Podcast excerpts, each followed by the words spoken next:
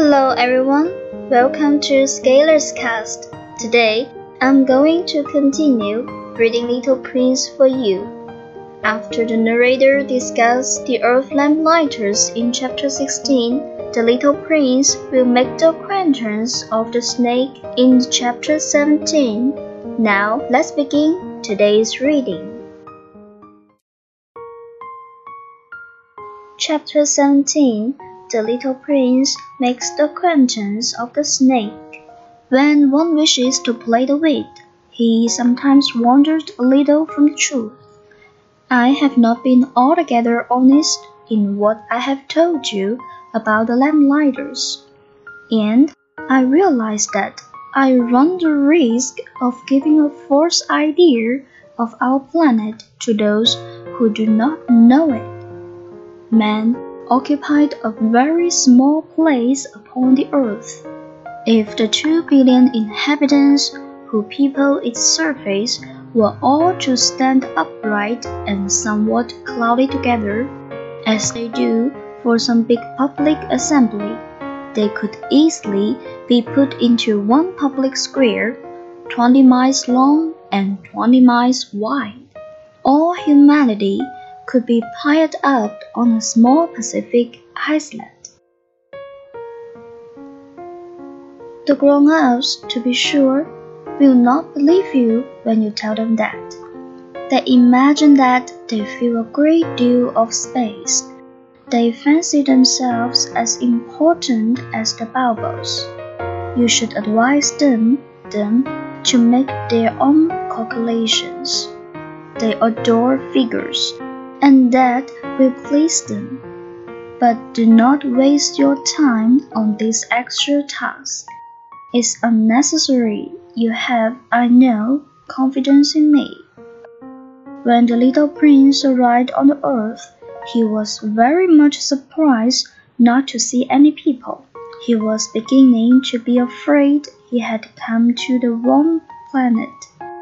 When a collar of gold the color of the moonlight flashed across the sand.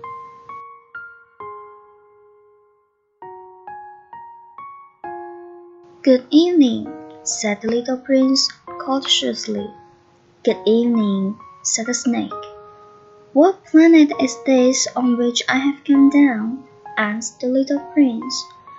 This is the earth, this is Africa, the snake answered. Ah, then there are no people on the earth? This is the desert. There are no people in the desert. The earth is large, said the snake. The little prince sat down on a stone and raised his eyes towards the sky. I wondered, he said, whether the stars are set alight in heaven, so that one day each one of us may find his own again. Look at my planet. It is right there above us. But how far it is! It's beautiful, the snake said. What has brought you here?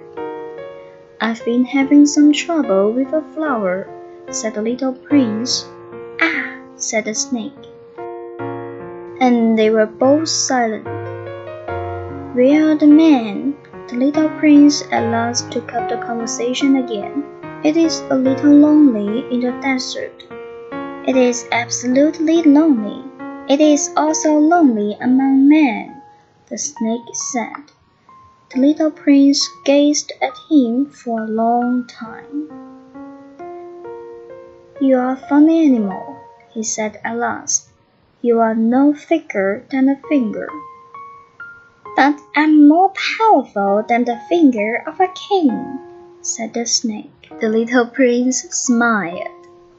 You are not very powerful. You haven't even any feet. You cannot even travel. I can carry you farther than any ship can take you, said the snake. He twined himself around the little prince's ankle like a golden bracelet.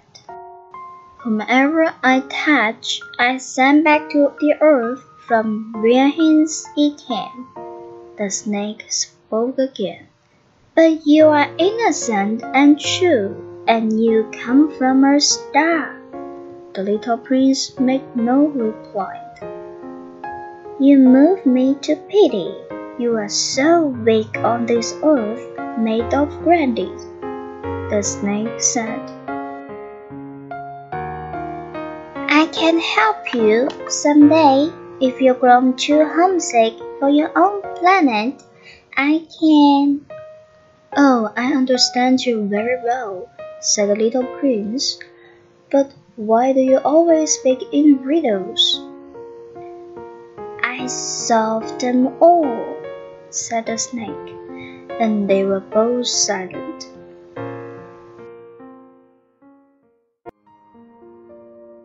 This is the end of the chapter 17. Thank you for your listening. We are still there square next time. This is Temple. Goodbye.